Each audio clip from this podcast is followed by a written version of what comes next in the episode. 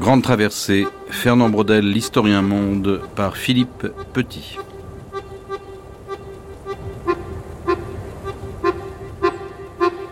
J'ai été aux prises avec des, problèmes de mise en place.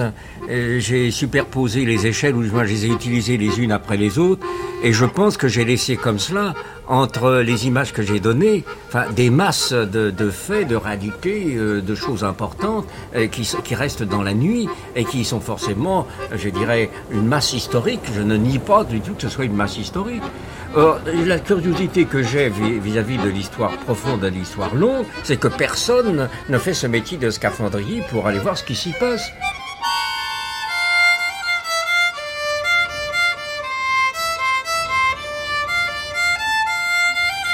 À l'âge de 21 ans, lorsqu'il achève son mémoire sur la Révolution française à Bar-le-Duc, Fernand Brodel était déjà un styliste talentueux et un apprenti historien qui ferait rougir aujourd'hui nombre de thésards. Mais il était un historien de son temps, il ne craignait pas de narrer des actions, de peindre des scènes de rue, de rapporter des événements et de suivre euh, des personnages à la manière de Salluste ou Michelet.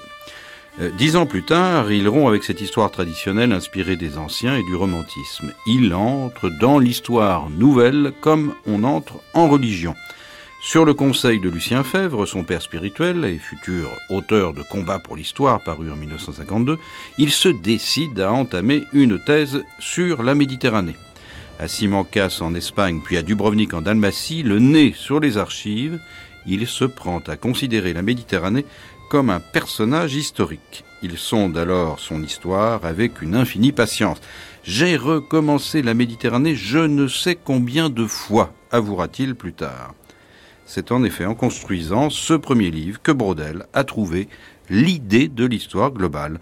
Il a revisité le passé selon plusieurs lignes temporelles, allant de l'immobilité à la brièveté de l'événement et s'inscrivant dans un large espace, trouvant son unité historique dans un réseau de relations et d'échanges qui le constitue.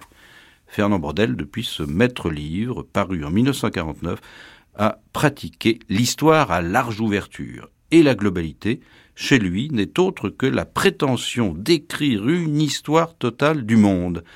Que penser aujourd'hui de, cette étrange histoire monumentale d'un genre nouveau? Eh bien, nous voici réunis ce matin pour discuter de l'histoire globale. Et peut-être avant de, commencer notre discussion ensemble, Maurice Aymar, euh, Roger Chartier, euh, Stephen Kaplan, que vous venez de publier euh, un livre, La France et son pain, qui est un, livre d'entretien, mais qui euh, n'est pas sans rapport avec euh, l'histoire globale, puisqu'on retrouve l'histoire du pain dans la civilisation matérielle de Brodel.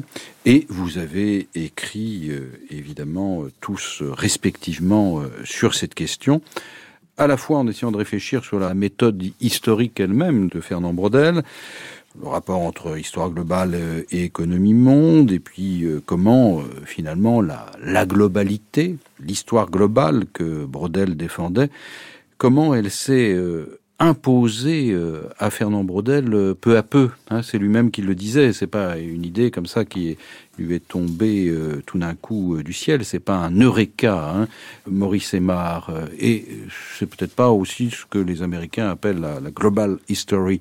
Alors, comment a émergé cette idée de globalité chez Fernand Brodel si on essaye de suivre son parcours, c'est-à-dire depuis la fin des années 20, de ses premières recherches aux archives, quand il fait son premier séjour à Simancas en, 1928, si je ne me trompe pas, bon, il était parti d'une histoire politique, diplomatique et militaire à propos de la Méditerranée, et il découvre euh, l'histoire euh, économique et sociale donc, cette histoire globale dont il va parler, ça va d'abord être une histoire totale.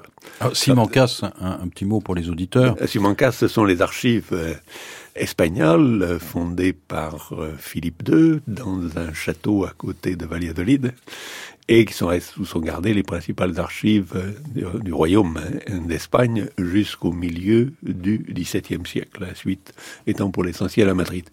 Donc, Brodel va ajouter à cette première histoire dont il est un peu le produit, une histoire économique et social.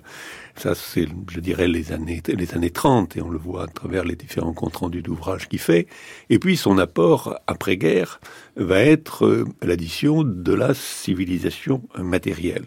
Il ne s'est pas fondamentalement intéressé à cette stage de sa vie à une histoire intellectuelle ou culturelle. Il y a des mentions dans la Méditerranée sur l'art, sur la littérature et tout ça, mais c'est une histoire euh, globale qui va essayer d'affronter, d'étudier la totalité euh, des aspects de la vie humaine et de la vie des sociétés, et en particulier celles qui ont laissé le moins de traces directes dans les archives. C'est-à-dire tous les gestes et les comportements des hommes et des groupes humains dont ils font naturellement sans les avoir à les justifier. Et le pain de Stephen Kaplan en est un très bon exemple. On mange du pain tous les jours, on en parle finalement peu par écrit on le fait comme on se lave les dents aujourd'hui, ou quand on écoute la radio et tourne le bouton de la télévision.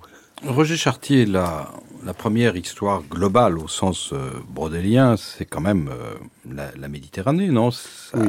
L'identification de, larges espaces qui vont trouver leur euh, unité historique dans, dans, le réseau, dans relations d'échange qui les constituent. Oui, on revient sur ce que disait Maurice Aymar, c'est-à-dire qu'il euh, commence cette recherche avec un sujet qui est Philippe II, l'Espagne et la Méditerranée.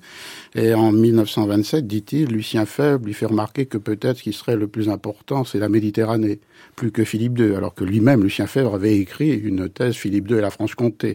Mais il lui suggère d'inverser l'ordre d'importance des facteurs à l'intérieur de ce, cet intitulé, et à partir de ce moment-là, les recherches dans les archives espagnoles, puis dans les archives euh, italiennes, le conduisent à ce livre, comme vous le savez, écrit plusieurs fois, euh, euh, en captivité durant la guerre à partir de mémoire, et puis ensuite pour la thèse, et réécrit dans les années 60. Et donc à partir de ce moment-là, effectivement, que Rodel construit ce qui l'identifie comme historien, c'est-à-dire peut-être plus même que l'expression d'histoire globale, dont je ne sais pas combien de fois et où il l'a employé, ce qu'il construit, c'est cette architecture des temps, euh, longue durée, conjoncture et événement, et ce qu'il appelle dans un, un, article fameux en 1958, qui appelait à une sorte d'unité des sciences sociales, qui pour lui serait à organiser à partir d'une clé de voûte l'histoire mais l'histoire entendue au sens d'une histoire de la longue durée qui est le fondement des autres temporalités euh, hiérarchisées et superposées, ce qu'il appelait la réduction à l'espace. Et donc à partir de là, ce qui serait chez Brodel un équivalent d'une catégorie d'histoire globale, c'est cette double dimension, c'est-à-dire la hiérarchie des temporalités d'une part et d'autre part une vision large de l'espace. Et je dis vision parce qu'il me semble qu'un des traits très passionnants chez Brodel, c'est le fait d'une manière de penser l'histoire à travers plus encore qu'une écriture qui est magnifique chez lui, mais à travers une, une vision, comme si euh, les événements historiques, mais dans leur euh, lenteur, répétition, se donnait à voir. Et il y a un passage dans un très court fragment d'autobiographie, il se méfiait visiblement du genre autobiographique que les historiens ont pratiqué ensuite avec bonheur ou malheur, comme on voudra, où il dit qu'il découvre ce qui est ce sujet-là de la Méditerranée dans toutes ses dimensions à Dubrovnik, il est dans les euh, archives de l'ancien port de Raguse. Jusqu'alors, disait-il, on a connu beaucoup la terre, les paysans, l'Interland. Et là, je vois, il emploie le mot, je vois pour la première fois euh, les bateaux, les ports, les marchands. Et cette dimension-là, elle me paraît indissociable de la dimension plus conceptuelle de la longue durée et euh, euh, des espaces, euh, qui est cette manière, par l'écriture, de donner à voir, d'abord à l'historien lui-même et ensuite à ses lecteurs, ces réalités lentes et lourdes de l'histoire. Stephen Kaplan, cette dimension de, perception, vous avez été sensible Mais je, je suis d'abord frappé, moi, par le temps. C'était pour moi ce qui était le plus envoûtant, le plus troublant, le plus stimulant. Comment articuler un temps qui est à la fois déterminé et contingent, qui est proche et qui est loin. L'homme est enfermé, il est à peine maître de son destin et en même temps, il a une certaine liberté. C'est vrai qu'entre la première édition de, la Méditerranée, où il parle, je crois, une dizaine de fois, il se sert de mots structure, deuxième édition, je crois que c'est Samuel Kinsey a compté 58 fois. C'est-à-dire, il y avait donc les grands débats, Lévi-Strauss d'un côté, Sartre de l'autre côté, une, une, vraie articulation théorique qui, euh, me semble-t-il, absolument euh, cruciale dans l'évolution de sa pensée. Ce qui m'a séduit et ce qui m'a toujours au, fond de, cette fascination, c'est cet appétit, cette boulimie. Et puis, quand il a parlé d'histoire globale, il, a défini, il a dit, euh, c'est quelque chose qui se dépasse constamment. C'est le dépassement. Et, je crois que c'est en ce dépassement euh, qui, plus qu'une virtualité, qu'on découvre vraiment le mystère de Brodel. Steven Kaplan, peut-être assurer les, auditeurs, Brodel disait la globalité, ce n'est pas la prétention d'écrire une histoire totale du monde. Alors, c'est quoi la différence? Je crois que c'est, pas la casuistique. Je crois que euh, il, disait, il redisait qu'il fallait saisir l'objet de façon totale. Il fallait rien ignorer. Mais je, je crois que la globalité, c'est plutôt cette quête permanente aux interstices et puis à la marge. Et la tension ou le dialogue entre interstices et marge, c'est là où on trouve à la fois globalité et totalité. Ah oui, mais total, ça fait penser justement à Sartre que vous évoquiez tout à l'heure. Hein. C'est la totalisation de, de, de l'histoire, c'est la critique de la raison dialectique. Ah, c'est peut-être ce qui distingue le philosophe de l'histoire de l'historien. Sans doute. Sans doute. Maurice Ce qui n'a pas empêché euh, Brodel de, de, dire et d'écrire que le XXe siècle avait été le siècle de Sartre. Ceci dit, je rebondirai sur l'observation de, de, Steve Kaplan. Il est sûr que la globalité est une quête et de toute façon, elle ne peut pas être saisie ou décrite de manière totalement rationnelle. Et là, vous trouvez la fonction du style, de la métaphore, de l'image. Elle va être euh, suggérée parce qu'elle ne peut pas être démontrée. Donc la globalité est toujours un au-delà.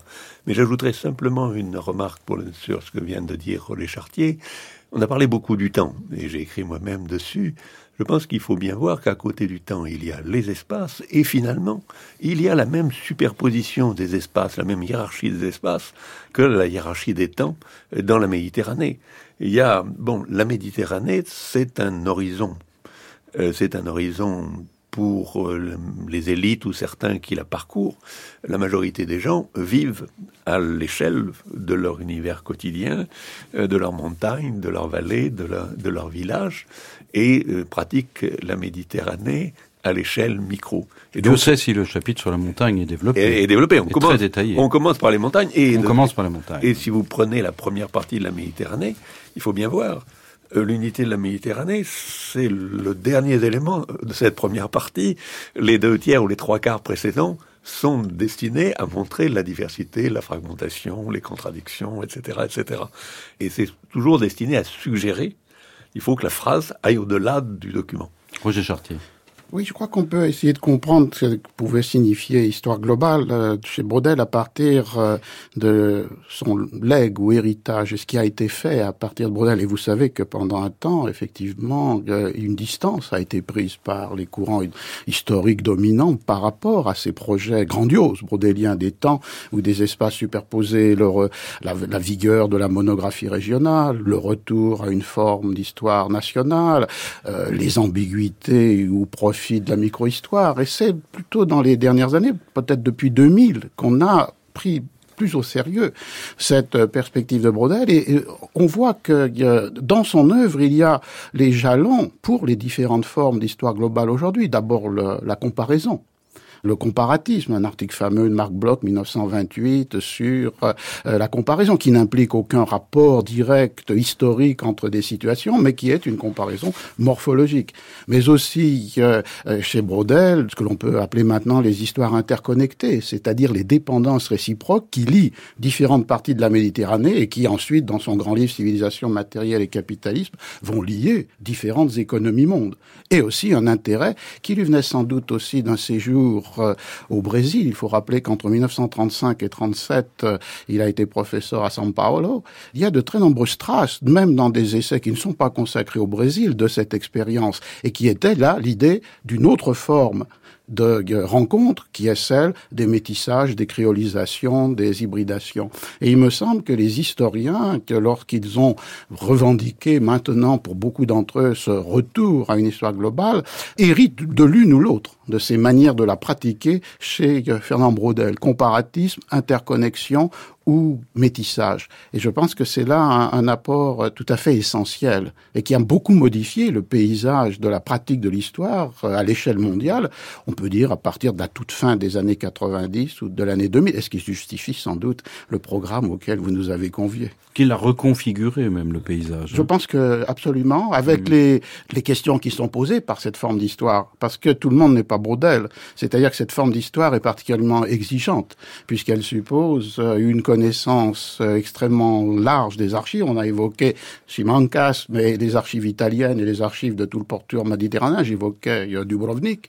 Elle suppose une maîtrise d'un certain nombre de langues suffisantes pour un accès direct aux sources premières, et elle suppose aussi une connaissance bibliographique elle-même très étendue. Et souvent, le risque le risque est de faire ou vouloir faire cette histoire-là sans avoir ces instruments ou ces compétences nécessaires. Et donc il y a à la fois un, très, un usage dynamique et prometteur de ce retour à Brodel et en même temps une nécessaire précaution, me semble-t-il, sans attaquer nos amis américains, puisque Steve Kaplan d'ailleurs est plus français que nous. Il y avait un retour en 2000 au congrès d'Oslo des sciences historiques, premier thème Global History, World History, et la plupart des exposés ou des textes présentés par des collègues nord-américains n'avaient comme bibliographie que des ouvrages dans leur propre langue, ce qui était, à mon avis, un assez mauvais commencement.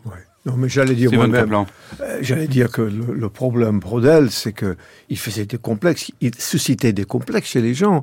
Enfin, le problème, c'est il faisait peur. Je me souviens de Pierre Goubert, un grand historien, qui, dans sa préface, sa thèse, dit, je suis pas l'auteur de Brodel, je, je, je, ne sais même pas si je peux prétendre à, me réclamer donc de cette école-là. Aux États-Unis, la première réception euh, de la Méditerranée était très négative. Dans, les historiens comme Bernard Bale, un grand historien, disait c'est ça manque d'intégration, c'est fragmenté. Garrett Mattingly, un, grand historien donc de l'époque, disait mais pauvre bordel, il connaît mal la mer, il connaît mal les vaisseaux. Enfin, et puis il y avait il y avait toute une autre réception de Brodel plus tard. Et en France. Plus tard, c'est-à-dire quand? Il y a oh, J'ai dit aux États-Unis des années 70. Et, et, et, même en France, je crois qu'il y avait plusieurs moments et plusieurs, euh, disons, euh, lectures et des tensions qui étaient dans un premier temps très larvées et puis euh, sont venues donc à la surface. Mais je crois qu'encore aujourd'hui, quand on est passé au jeu des échelles, quand on est passé donc à la micro-histoire, quand on est passé à, à une espèce de rejet structuraliste en faveur du retour de l'homme, Brodel devient donc un bouc émissaire pour un tas de choses, à mon sens de façon un peu réductrice. Et, et... Roger Chartier veut dire quelque oui, chose. Oui, je pense qu'on peut poursuivre ce que dit Steve Kaplan. C'est-à-dire, j'évoquais tout à l'heure, et comme il vient de le faire, qu'à un certain moment, la, le primat de la monographie régionale ou urbaine et d'autre part, cet engouement pour la, la micro-histoire avait pu éloigner de Brodel. Il y a deux autres raisons qui ont pu éloigner de Brodel. L'une que l'on a déjà mentionnée, c'est le fait qu'il n'a jamais porté beaucoup d'intérêt à une question qui, peut-être excessivement, a mobilisé la réflexion euh, théorique, si tant est qu'on puisse dire cela, euh, des historiens euh, à partir des années 80, c'est-à-dire quel est le rapport qui peut exister entre une écriture de l'histoire qui emploie des mêmes formes et modèles que l'écriture de la fiction et l'histoire comme connaissance. Et sans doute parce que pour lui, l'histoire est cette euh, vision, une vision savante, une vision qui produit de la connaissance, mais en même temps, pour lui, je pense qu'il y avait là peut-être d'emblée un, faux débat. Mais en même temps, il s'est jamais posé non, directement la question de l'écriture de l'histoire au sens de Paul Venn. Euh, de la... Non, justement, ça, alors Je pense que pour lui, cette question pouvait être comprise comme étant une possibilité de dégrader le statut de connaissance de l'histoire, alors que, comme l'a rappelé Maurice Aymar, s'il y a cette puissance de l'image et de l'imagination, ce Brodel est toujours inséré à l'intérieur d'un euh, devoir ou d'une pratique de la connaissance, et que pour lui d'ailleurs, c'est cette euh, écriture même là qui peut être connaissance. Et je pense qu'il n'a jamais perçu ou compris ou voulu entrer dans ce type de débat. Et maintenant, on en a fait sans doute le tour. Et le retour à Brodel est plus aisé à partir de là. Maurice Aymar. Oui, ben, il faut tout de même bien voir que Brodel a eu la chance d'avoir une vie scientifique particulièrement longue. Il est agrégé avant 21 ans et il meurt, il disparaît à 83 ans. Donc il a eu, euh, il a eu en fait euh, une, une, vie extraordinaire euh, de, de ce côté-là. Donc il faut bien voir qu'il a évolué. N'oublions pas que son premier travail, son mémoire de maîtrise, on disait diplôme, est une monographie régionale, toute sur une micro-région du Barrois, la province dans laquelle il avait passé une partie de son enfance. Et Bar-le-Duc. Bar-le-Duc. Il a et il a il a évolué. Et par exemple, bien sûr, il y a les expériences successives, et puis il y a les apports qu'il reçoit. Bon, par exemple, Roger Chartier le disait bien, le Brésil est important, mais il dit, d'un côté, pourquoi? Parce qu'il y a tout ce qui va vivre au Brésil, mais il dit aussi, c'est depuis le Brésil que j'ai compris la Méditerranée, et deuxièmement, la force des Méditerranéens, c'est d'avoir construit le système de navigation dans l'Atlantique, aux trois niveaux de l'Atlantique. Pour le passage à l'histoire globale, c'est un peu ce qui... Euh, euh, ce qui apparaît. Bon, la formulation, dans le sens de Global History la plus proche de celle des historiens américains actuels, euh, qui d'ailleurs, euh, comme Kenneth Pomerantz cite Brodel comme point de, de, référence, vous la trouvez dans Civilisation matérielle, économie et capitalisme, la, la, version finale, où il reprend la formule de Marc Bloch, il n'y a pas d'histoire de France, il n'y a qu'une histoire de l'Europe, mais pour ajouter ensuite, il n'y a pas d'histoire de l'Europe, il n'y a qu'une histoire du monde. Mais ça, c'est un point d'arrivée. On le voit bien dans les années 50, et là, il le reçoit aussi indirectement des États-Unis, la création des aires culturelles, des centres d'études des aires culturelles à l'école, à l'école des hautes études, va lui fournir, c'est une chose qu'il soutient et qu'il porte, et va lui fournir des interlocuteurs particulièrement compétents. Juste pour citer une histoire, parce qu'il ne faut pas oublier qu'à côté de Brodel, écrivain et historien, il y a aussi euh, Brodel, dire, euh, directeur et créateur d'institutions. En fin 1954, lui et Lucien Fèvre obtiennent six directions d'études sur les arts culturels. Et en une seule élection, pour moi exemplaire, en mars 55, ils font élire Jacques Berck pour l'islam, Louis Dumont pour l'Inde, Vadim Elisaïev pour le Japon, et trois personnes pour la Chine, euh, Stéphane Balache, Louis Gernet et notre ami Chénaud. Bon. Jean Chénaud. Jean Chénaud. C'est pas mal pour, pour une élection. C'est étonnant. Et euh, il qui par ailleurs est un spécialiste du Vietnam. Du Vietnam. Mais Brodel va avoir comme ça une série d'interlocuteurs. C'est Balache qui lui a expliqué la Chine, euh, c'est Daniel Sorner qui lui explique l'Inde, etc., etc.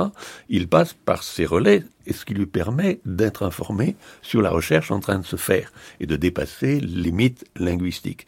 Donc, euh, pour lui, il faut penser un problème toujours dans sa totalité, au lieu de se focaliser euh, sur un aspect particulier. Ceci dit, on voit bien que son chapitre dans l'identité de la France sur le siège de Toulon de 1607, qui est un chapitre sur un événement particulier, est directement inspiré, par, enfin en tout cas influencé par ce que Georges Duby avait réussi, réussi, dans le dimanche de Bouvines à propos d'un épisode particulier de la guerre. Il s'agit de voir comment la guerre fonctionne dans un milieu rural, si vous voulez. Roger Chartier.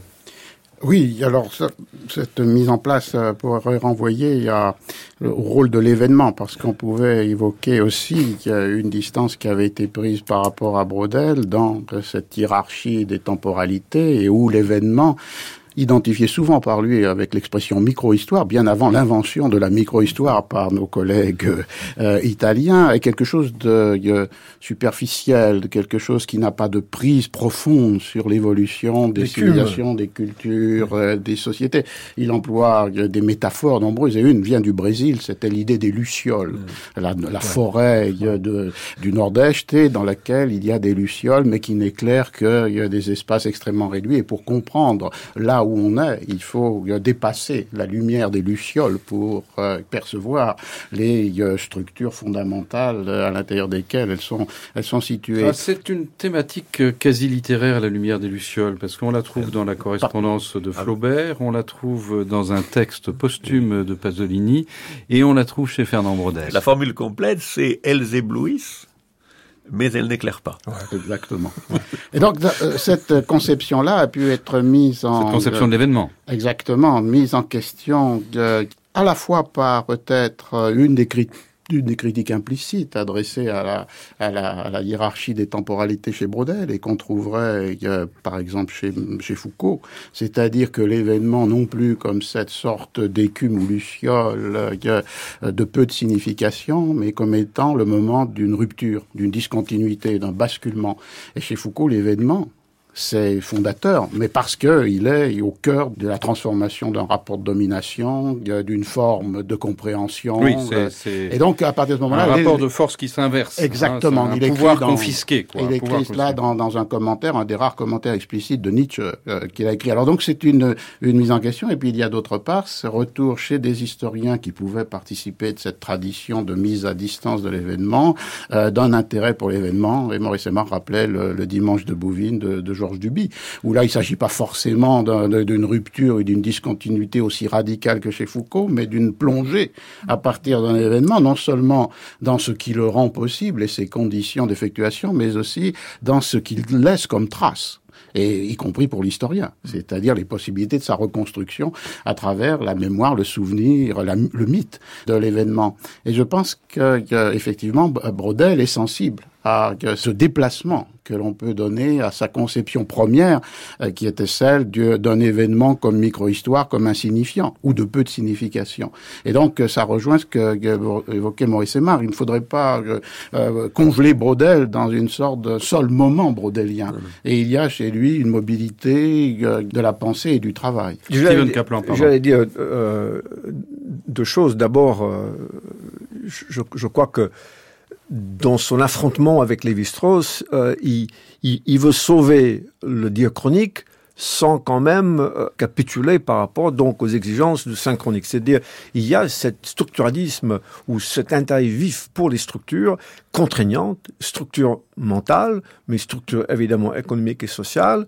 Je crois que ça jalonne toute sa façon de voir. Je crois que euh, les tensions pratiquement dialectiques entre le temps et ces structures qui résistent constituent peut-être le terreau le plus fécond pour moi dans le travail de Brodel. Mais là-dedans, il y a aussi une façon de voir le capitalisme qui donne à la notion de globalité me semble-t-il, un accouchement particulier. Parce que ce n'est pas le capitalisme de ceux qui, à un moment donné, se battent dans le monde marxiste euh, sur la transition euh, depuis le féodalisme vers le capitalisme. Ce n'est pas la théorie de dépendance de Wallerstein plus tard. Euh, c'est un capitalisme plus, plus complexe, à, plusieurs couches, qui, encore aujourd'hui, me semble extrêmement intéressant dans ce moment de, de crise de régulation, de ce moment de grande anxiété par rapport à la capacité justement de ce système d'engendrer la richesse et même de réaliser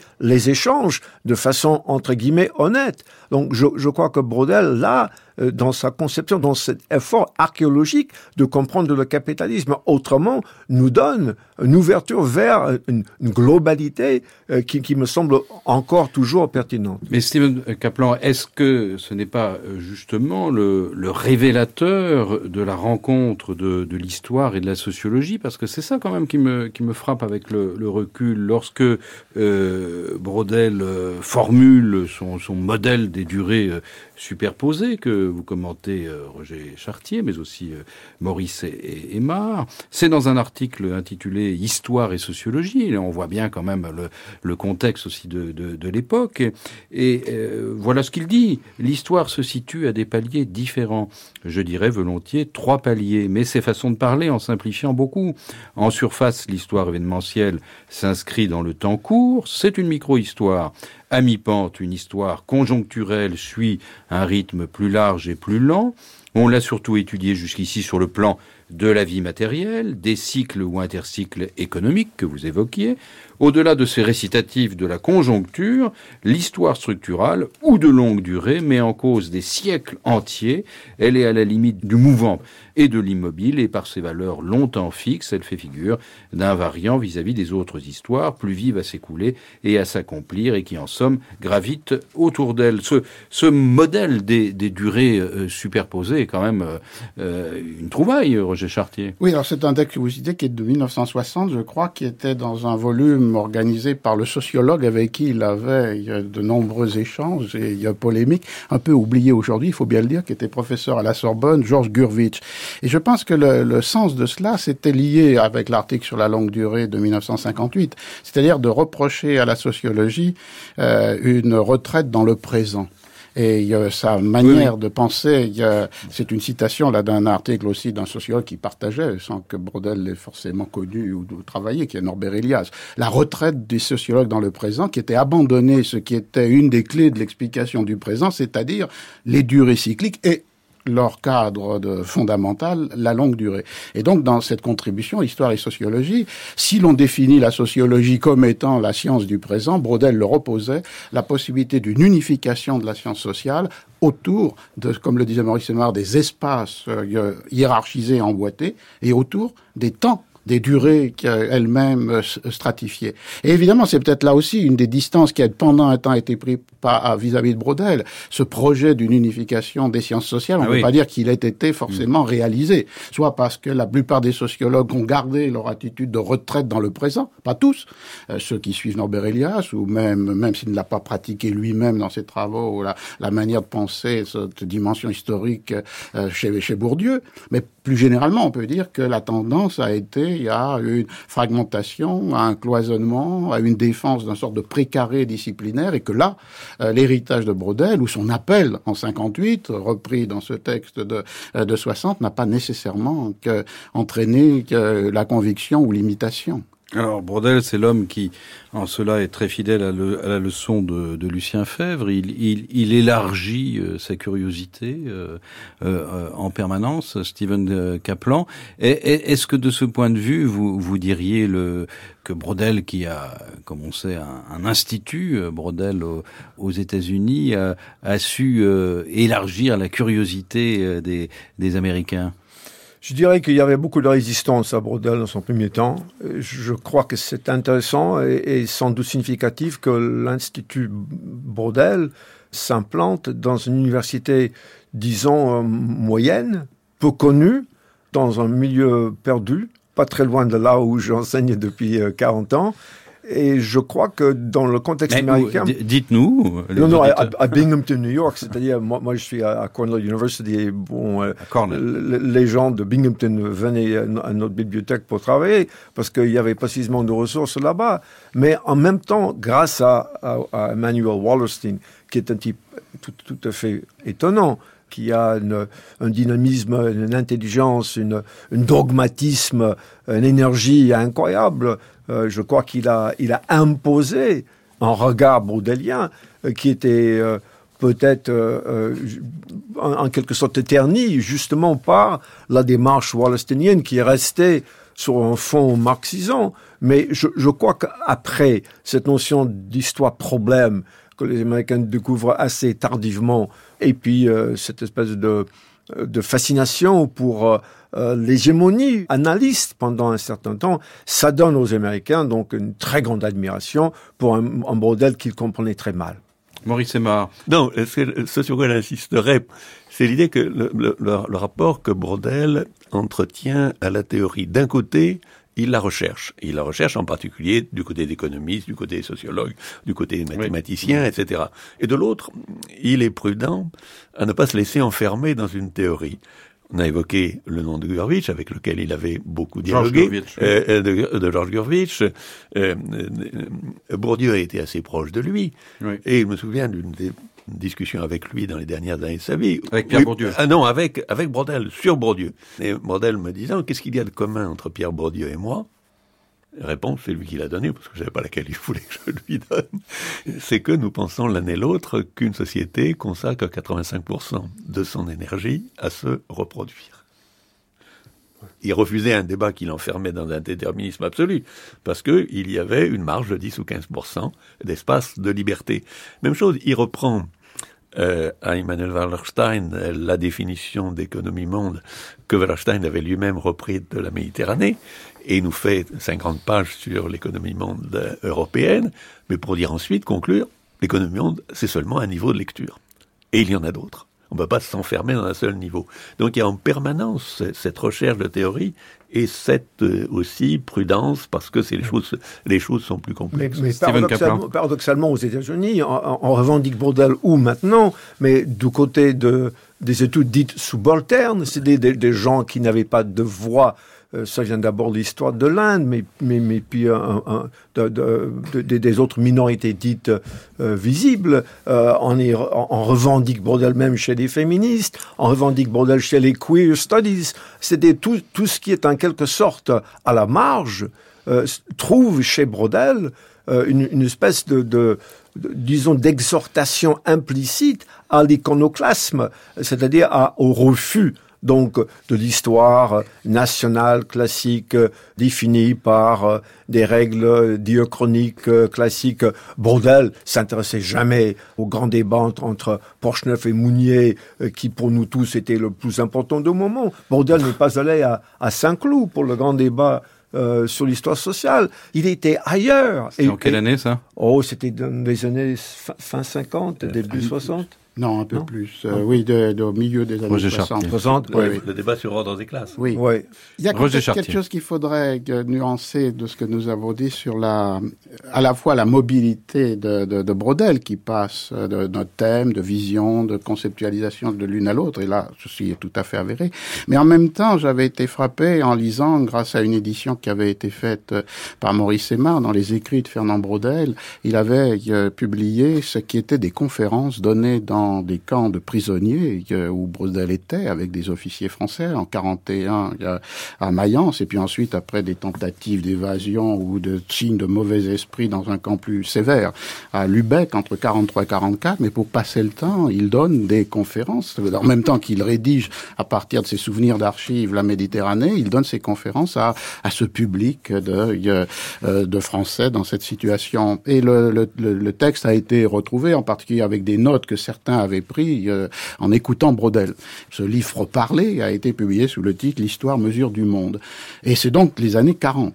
Et il n'a pas même fini la rédaction de la, de la Méditerranée. Et on est frappé euh, la, mise en place dans ce livre de la plupart des thèmes que l'on vient euh, d'évoquer ici, c'est-à-dire euh, une histoire ouverte sur les temps empilés, une histoire largement ouverte sur les, les espaces sédimentés, et même lorsque l'on va plus dans le détail de la lecture, on y trouve les économies mondes, les mécanismes d'unification du monde, des éléments sur l'histoire du climat, des éléments sur l'histoire des distances et des durées des voyages, et il y a une conclusion dans un des chapitres qui est absolument fulgurante pour aujourd'hui, je la lis, qui nous dit que le destin de notre monde à nous, la France, une des îles de l'Occident, ne s'élabore pas aujourd'hui, les années 40, dans une telle profondeur de la Chine ou de tel autre monde, tous les pays de l'univers se touchent et se mêlent dans un corps à corps tumultueux. Donc on est quand même euh, absolument fasciné à la lecture de ces textes des, des années 40 par la mise en place non seulement de l'armature conceptuelle qui sera la sienne dans la Méditerranée et dans les livres qui suivent, mais aussi par euh, l'invention ou la préoccupation pour des thèmes, des sujets que certains il va développer, que d'autres il laissera à d'autres historiens. Mais il y a une, une fulgurance dans ces leçons que je conseille à tous de, lire. C'est le volume 2 des écrits de Fernand Braudel publié euh, Les ambitions de l'histoire. Chez De Fallois. Oui, qui s'intitule Les ambitions de l'histoire. Absolument. Les ambitions de l'histoire. Alors, euh, prononcé effectivement dans les camps de Mayence et de Loubec en 1941-1942, 1943-1944. Mais Maurice Aymar, c'est aussi l'époque où il euh, met euh, sur pied la longue durée, si je puis dire. Oui, oui, mais il est en train parallèlement d'écrire la Méditerranée. Il va en faire plusieurs rédactions qu'il envoie à Lucien Fèvre et qu'il fera détruire après pour ne garder que la dernière. Mais il faut, bien voir, ce imaginez ce que pouvait être la, vie dans un camp de prisonniers à Lubeck en décembre 44. Au moment où il écrit, tout va bien, c'est merveilleux. J'écris mon livre, il coule de source. une capacité à s'isoler dans le coin d'une chambrée pour, sur des petits cahiers, écrire. Mais il faut dire que l'Allemagne lui a apporté autre chose, auquel on ne cite pas, parce que la partie archive, elle est de mémoire. Il a classé son fichier avant de partir à l'armée, euh, d'être mobilisé euh, à la fin de l'été 39. Mais il a, à Mayence, énormément lu. Il avait accès comme recteur de l'université du Caen à la bibliothèque de l'université de Mayence, il a énormément lu de textes allemands. Weltwirtschaft, ça vient de Mayence. C'est un auteur allemand que, j'oublie. Il a lu beaucoup de géographes et il a donc cette, euh, comment dire, le livre est d'un côté une mémoire, de l'autre des lectures, surtout de la période 40-42, euh, et puis une volonté d'isolement. Le livre est par certains aspects un roman. Il est écrit, il est rêvé pour échapper aux pressions du quotidien. C'est là quand même où Roger Chartier, où il s'inscrit quand même profondément dans, dans son époque. Oui, dans son fragment d'autobiographie, il revient sur ces deux questions. La question de l'allemand, puisqu'il connaissait l'allemand, il avait fait son service militaire en Rhénanie, et avant même de penser à une thèse qui s'appelait Philippe II, l'Espagne et la Méditerranée, il pensait à un sujet euh, d'histoire allemande. Donc il a une familiarité avec le monde allemand qui n'était pas extra exceptionnelle dans son temps, mais qu'il est devenu, et qui d'autre part était relativement rare. Euh, des historiens comme Marc Bloch avaient la même, mais pas, pas tous les historiens. Et d'autre part, euh, il dit aussi dans ce fragment d'autobiographie qui avait été publié d'abord dans une, revue euh, américaine, The Journal of Modern History, et qui était le moment qu'évoquait Steve Kaplan, où commence à basculer la, perception de Brodel aux États-Unis, euh, après un moment de méfiance ou de critique à un moment d'admiration et d'intérêt, que sans doute, et peut-être inconsciemment, euh, son euh, construction, comme vous venez de la rappeler, de la longue durée dans ce contexte-là, était une manière de défense contre le malheur de l'événement, une protection de penser qu'il y avait quelque chose au-delà de ce récitatif qui là était cruel et, euh, et, et, violent. Et donc, du coup, effectivement, il s'inscrit dans son temps de cette double manière. il s'inscrit dans son temps de ces horizons de référence et il s'inscrit dans son temps pour, d'une certaine façon, prendre distance par rapport à son temps et penser qu'il y a des phénomènes fondamentaux qui vont créer des situations qui ne sont pas déjà enfermées dans euh, ce moment douloureux. Oui, de même que le général de Gaulle est un homme politique en temps de guerre, mémoire de guerre, de même euh, Fernand Brodel est peut-être euh, un, historien aussi en temps de guerre. La comparaison lui aurait sûrement plu. Ce, ce, qui explique d'ailleurs, c'est ce qui explique d'ailleurs ce qu'on peut appeler entre guillemets le de Brodel. Et bon, le souvenir de ses camarades de captivité, euh, qui à chaque fois qu'il y avait une mauvaise nouvelle que, que leur apportait la radio ou la presse allemande, la réaction, la sienne, et celle qui était répétée dans les chambres, c'est ce n'est qu'un événement. oui, mais je, je, je, je, crois que cette expérience-là, quand même, euh, euh, permet à Brodel, dans sa conférence inaugurale au collège, de nous rappeler euh, la, la, la, primauté de, de soucis, je, cite, de, de, chaque homme aux prises avec euh, sa propre vie. C'est-à-dire qu'on n'est pas, même quand on embarque sur cette odyssée euh, extraordinaire, je crois que euh, le, mouvement profond de la vie de l'homme dont il parle reste primordial. moi j'étais troublé dans, ce débat avec Sartre, quand, et, et, puis surtout son mépris, quelque part, pour la brousse, quand il parle de, du pathétisme euh, de l'histoire économique, ça c'est son mot, du pathétisme du retour au, au, court terme. Et, et, Sartre le pousse à admettre à un moment donné que... C'est quelle année? Oh, c'est le début des années 50. Oui, oui, Et là, là, là, là, il dit que, bon, il, il, a, il admet, sous pression de Sartre, que l'événement peut s'accrocher à des forces d'une signification qui dépasse l'événement, c'est-à-dire qu'il ne rejette pas, me semble-t-il, tout ce qui relève de la condition humaine dans le court terme, ce qui permet donc évidemment à penser de la famine, non pas simplement en termes de, de courbe sur 250 ans, mais en termes de vie et de mort, en termes de mouvement de vaisseaux, en termes d'achat de, grains à Königsberg ou à Riga ou ailleurs. Et je crois que c'est cette articulation en partie, me semble-t-il, vestige de son expérience allemande, du quotidien, avec euh, cette globalité absolument euh, grisante, délirante, euh, qui est pour moi donc euh, primordiale. Alors, globalité grisante, mais c'est peut-être aussi la, preuve qu'on n'abandonne pas totalement le concept de totalité, parce que lorsqu'on prend un objet historique, le livre chez Roger Chartier, le pain chez Stephen Kaplan, on tente de l'envisager sur la, totalité de, sa durée. peut-être que sans cela, on pourrait pas écrire une histoire du livre, et on ne pourrait pas écrire non plus une histoire du pain. Qu'en pensez vous Roger Chartier? Oui, je pense qu'effectivement, on est revenu à à une idée possible d'écrire une histoire, sinon du livre, mais au moins de la culture écrite, en suivant euh, les pas brodéliens, c'est-à-dire que, sur des objets évidemment plus menus que la Méditerranée ou les économies mondes, on pourrait avoir le même type de démarche, c'est-à-dire qu'il y a des lucioles qui pourraient être des livres événements, qui font des, à un moment donné, ou des écrits événements, Luther et les 17 thèses, la publication du discours de la méthode, la publication d'Autant n'emporte le vent, et qu'il y a à chaque fois dans une conjoncture relativement définie, des conditions de possibilité, il y a à la fois qui ont à voir avec la technique de production des livres, mais qui ont aussi à voir avec le monde de production des textes et qui peuvent s'inscrire dans une plus longue durée encore, et qui serait cette euh, durée dans laquelle les ruptures fondamentales, ce serait euh, l'invention du, codex dans les premiers siècles de l'ère chrétienne, euh, l'invention de Gutenberg à la mi-15e siècle, et puis les transformations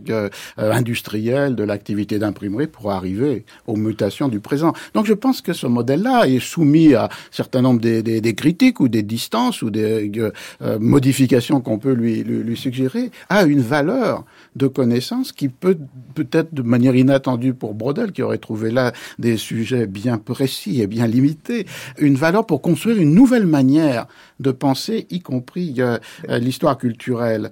Euh, et d'ailleurs, je dois dire d'un mot, c'est qu'effectivement, Brodel n'a n'est pas revendiqué comme un fondateur de l'histoire culturelle, mais euh, lorsque l'on lit attentivement la Méditerranée, on voit que euh, des, des, éléments un peu inattendus. Il a beaucoup lu Cervantes, et d'ailleurs beaucoup plus les nouvelles exemplaires que le Don Quichotte. Et il y a toute une construction d'appropriation de Cervantes pour un thème qui lui est particulièrement cher et qui est la mobilité. Et les nouvelles exemplaires sont habités par des mobilités euh, entre l'Espagne du Nord et l'Espagne du Sud, mais aussi entre les différents partis de l'Empire, mais aussi entre le monde chrétien et le monde de l'islam, puisqu'il s'intéresse en lisant et y citant aussi euh, le, Quichotte, euh, à ces captures, évasions, rachats. Et donc il y a une sensibilité de Brodel à cette euh, lecture de Cervantes qui lui donne évidemment parfois une manière d'illustrer certaines des données qu'établit l'histoire sociale, mais qui va au-delà dans, dans, un certain sens, puisqu'il comprend avec Cervantes ce que finalement n'est pas forcément toujours dans les archives de Ragus, de Sivancas. Pour moi, la, la, grande la leçon que je tire de, la Méditerranée, finalement, c'est, qu'on ne peut pas coder le matériel comme purement économique, mais aussi en même temps comme symbolique. Et je, crois que Bourdel était extrêmement sensible à cette dimension symbolique du matériel, parce qu'il il, travaille donc au carrefour des deux. Moi, j'ai eu peu d'occasion de parler avec lui, mais une fois, je, je, parlais avec pendant cinq minutes et je lui disais, mais parce que je m'intéresse beaucoup à, la qualité organoleptique du pain, je dis, ne vous croyez pas que c'est vraiment dommage que les catholiques euh, romaines euh, apostoliques n'ont pas suivi l'exemple grec et en, gardant un pain fermenté comme l'Eucharistie. Et puis il m'a, il m'a répondu disant, Monsieur Kaplan, vous êtes, vous êtes un très mauvais juif parce que, après tout, le pain azim, c'est le rappel de certaines continuités. bon, je crois que dans cette vision euh, matérialisante euh, de Brodel, il y, a, il y, a, tout de même une, une, réelle conscience du culturel, même si dans sa construction institutionnelle et dans sa lutte, disons, militante, l'hierarchie était économie, société, civilisation, Enfin, euh, dans l'ordre inverse, quoi. oui, c'est marrant. Non, mais de toute façon, il faut bien situer Bordel dans son temps, dans sa formation, dans les périodes qu'il vit et dans les périodes où il écrit. Bon, il y a toute une partie de la critique anti-bordelienne sur le, qui débouche sur faut-il voler Bordel, qui me paraît toujours un peu discutable parce que finalement, on lui reproche de ne pas avoir fait ce que les autres ont fait après lui, mais qu'il n'aurait sans doute pas pu faire sans lui. alors, donc, il a ouvert des portes. Mais il y a tout de même une question que je vais me permettre de poser à votre place à mes, deux collègues. Ce qui me surprend, euh, c'est que pendant les années 70-80, en dehors de quelques exceptions, de grands objets historiques comme le livre et, le pain qu'ils ont l'un et l'autre euh, étudiés, l'histoire, euh, et notamment l'histoire française, a été beaucoup influencée par la micro-histoire. Or, nous sommes en pleine période d'amorce de la mondialisation. Et donc, il y a eu 15 ou 20 ans, où les historiens semblent tourner le dos, parce qu'ils investissent dans une direction et pas dans les autres, à ce qui est tout de même une grande transformation du monde. Ils la redécouvrent à partir des années 1995, en grande partie aussi grâce aux Américains. Roger Chartier. Ben, interpellé par euh, Maurice Aymar. Je crois qu'il y a une grande ambiguïté autour du terme de micro-histoire. D'abord, on a vu que Brodel l'emploie lui-même dans un sens en général dépréciatif, restrictif, Ah oui. mais pas nécessairement que, que- parce que l'absence des techniques de la micro-histoire sont dans sa pensée. Et lorsque, comme le rappelait Maurice Aymar, il euh, devient président de la sixième section de l'école pratique des hautes études, il est aussi l'animateur de grandes enquêtes collectives. Et il y en a une qui est consacrée à la ville euh, italienne, fameuse à cause de Goldoni, de Chioggia. Et ce qui est fait par son équipe sur Chioggia est exactement de la micro-histoire. C'est-à-dire, il dit d'ailleurs, nous n'avons pas un intérêt particulier pour la ville de Chioggia. Donc c'est un laboratoire. Et un laboratoire de quoi? De multiples sources qui peuvent être croisées de façon à faire apparaître des relations entre l'économique, le social, de manière plus aiguë et plus fine que lorsque on ne dispose pas, parce qu'il y a un hasard de l'archive, d'une telle densité d'informations. Donc il pratique une micro-histoire différente de, celle- de la, définition qu'il en donne, puisqu'ici on est au cœur de l'histoire économique et sociale. Et d'autre part, la seconde ambiguïté, c'est que la micro-histoire euh, n'existe pas, à mon sens, dans le sens que, pour certains historiens, en particulier italiens, mais pas seulement, elle est une nouvelle forme d'histoire sociale qui essaye de définir pour des temps et des espaces circonscrits grâce à cette densité d'archives et à un traitement intensif des modes de relations, de domination, de, de, de négociation de manière plus fine et plus subtile que l'histoire sociale traditionnelle. Et si vous pensez à l'historien qui a le nom le plus immédiatement associé avec la micro-histoire qui est Carlo Ginzburg, Carlo Ginzburg, c'est une technique qui repose sur l'anomalie. Il y a des sources qui donnent à voir ce que normalement on ne peut pas voir. Et à partir de ce moment-là, elle n'est pas au service d'une nouvelle forme d'histoire sociale ou économique, elle est au service d'une macro-anthropologie. Elle permet d'entrer dans le socle le plus fondamental, pré-chrétien, folklorique, et peut-être finalement universel, des rites et des coutumes, des mythes et des pratiques les plus euh, enracinés dans la totalité de la civilisation humaine. Et on voit donc que micro-histoire, dans ce sens, elle existe, mais elle existe dans des sens infiniment multiples, et je crois que l'engouement a parfois été aussi aveuglement. Il y a, Steven il y a- Kaplan. Il y, a, il y a ça, il y a aussi tout un débat ici sur le, le positivisme, sur ses formes euh, occultes, euh, sur une espèce de honte par rapport donc à, à une tentative dite galiléenne de, reconstruire une vérité qui peut-être après tout n'était que très relative. Je crois que dans l'article de Ginsburg et de, Carlo Poni qui, mettent en question une certaine façon de faire l'histoire, en fait c'est moins Brodel qui est visé que euh, la brousse, c'est moins les annales de Brodel que peut-être une, autre façon de, vouloir construire une histoire euh, qui laisse peu de place pour euh, ce qu'on appelle en américain, euh, avec beaucoup d'imprécision, le agency, libre arbitre, qu'est-ce qu'on dirait? Enfin, c'est un mot ter- terriblement difficile. La capacité de l'homme d'infléchir donc euh, le destin. Or, euh, je crois que ce que dit Maurice, c'est quand même très très frappant de voir au moment même où on commence à, à, à se trouver prise dans cette espèce de, de tourbillon euh, globalisant, mondialisant, américanisant, on voit cette espèce de floraison de, est-ce que c'est un repli? Est-ce que c'est un manque de Est-ce que c'est une perte de nerfs? Je ne sais pas, mais je, crois qu'il y a une, euh, une, une espèce de manque de courage de penser l'articulation entre le global et le local, l'immédiat, entre ce qu'on peut appeler les grandes structures et les angoisses identitaires. Et ça, ça me semble vraiment une, une faille dans cette historiographie-là. Aymar, Oui. le, cou- le courage, excusez-moi, juste, le- le- il est aussi euh, à la, dans cette fameuse conclusion de civilisation matérielle et capitaliste. Je crois que c'est un peu à, à cela que, que se, se réfère là euh, indirectement Stephen Kaplan. C'est-à-dire que cette idée finalement que entre ce que Brodel a écrit sur euh, l'histoire euh, globale, la longue durée, l'économie monde et, et sa réflexion sur la dynamique du capitalisme, qui peut-être nous, nous est très utile aujourd'hui, il y a justement peut-être un, un- un lien, et c'est ce qui fait qu'il y a cet engagement quand même dans cette conclusion de la civilisation matérielle. Hein. C'est- la grande nouveauté, c'est ce qui se distingue pour moi cette deux- deuxième grande entreprise de Rodel de la première. La première, la Méditerranée, bon, elle sortait pour lui de la grande histoire. On avait, à un certain moment, c'était 1620, ça a été 1650 ou 1680, mais d'une certaine façon, cette histoire était, était close.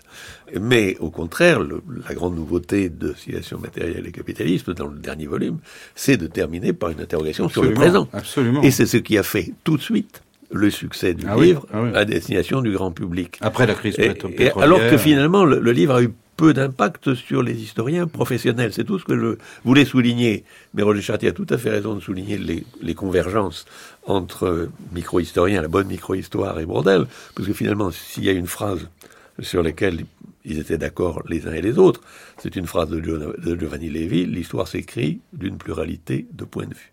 Il n'y a pas de regard unique. Bien sûr, mais en même temps, en même temps, le marché que, que Giovanni Levi étudie, Oui. lui, n'est pas du tout le marché Ah, de Brodel. Pas du tout. Et Giovanni Levi, qui a un, un- un talent euh, exceptionnel, euh, travaille tout de même dans l'exceptionnel. Et, et je crois que Brodel essaie de nous inscrire dans un regard sur les échanges qui nous permettait de saisir justement toutes les modalités marchandes, toutes les modalités d'échange. Aujourd'hui, le marché nous pose problème. Il s'agit de quoi? S'agit-il des lois? S'agit-il de quelque chose qui, qui est inhérente donc euh, dans la sociabilité humaine, sortant de l'état de nature. S'agit-il d'une espèce de superstructure qui nous est imposée par euh, des gnomes euh, de Wall Street ou des, ou des lutins de Goldman? Enfin, je crois que là, pour toute l'affection que j'ai pour Giovanni Levi, c'est plutôt justement dans cette conclusion de Brodel où on va trouver quelques indices. Maurice Semard, je crois que vous avez été vous-même étonné que Brodel ne soit pas plus cité au moment de la crise financière de 2008, non? Euh, non, il a été peu cité. Et finalement, d'ailleurs, c'est assez amusant de voir que le livre qui est le plus cité par nos politiques aujourd'hui, c'est Identité de la France. Mais pour des raisons qui ne sont pas de bonnes raisons. Non.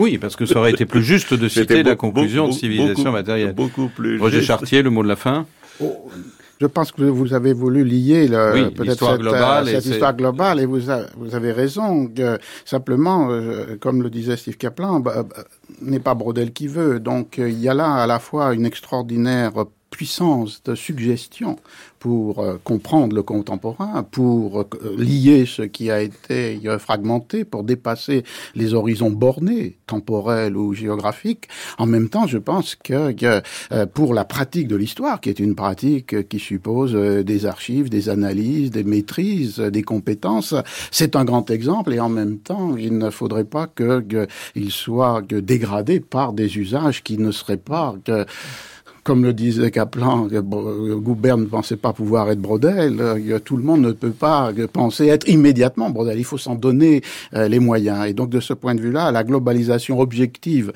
des réseaux et des mécanismes économiques doit correspondre à une plus grande ouverture des pratiques historiennes.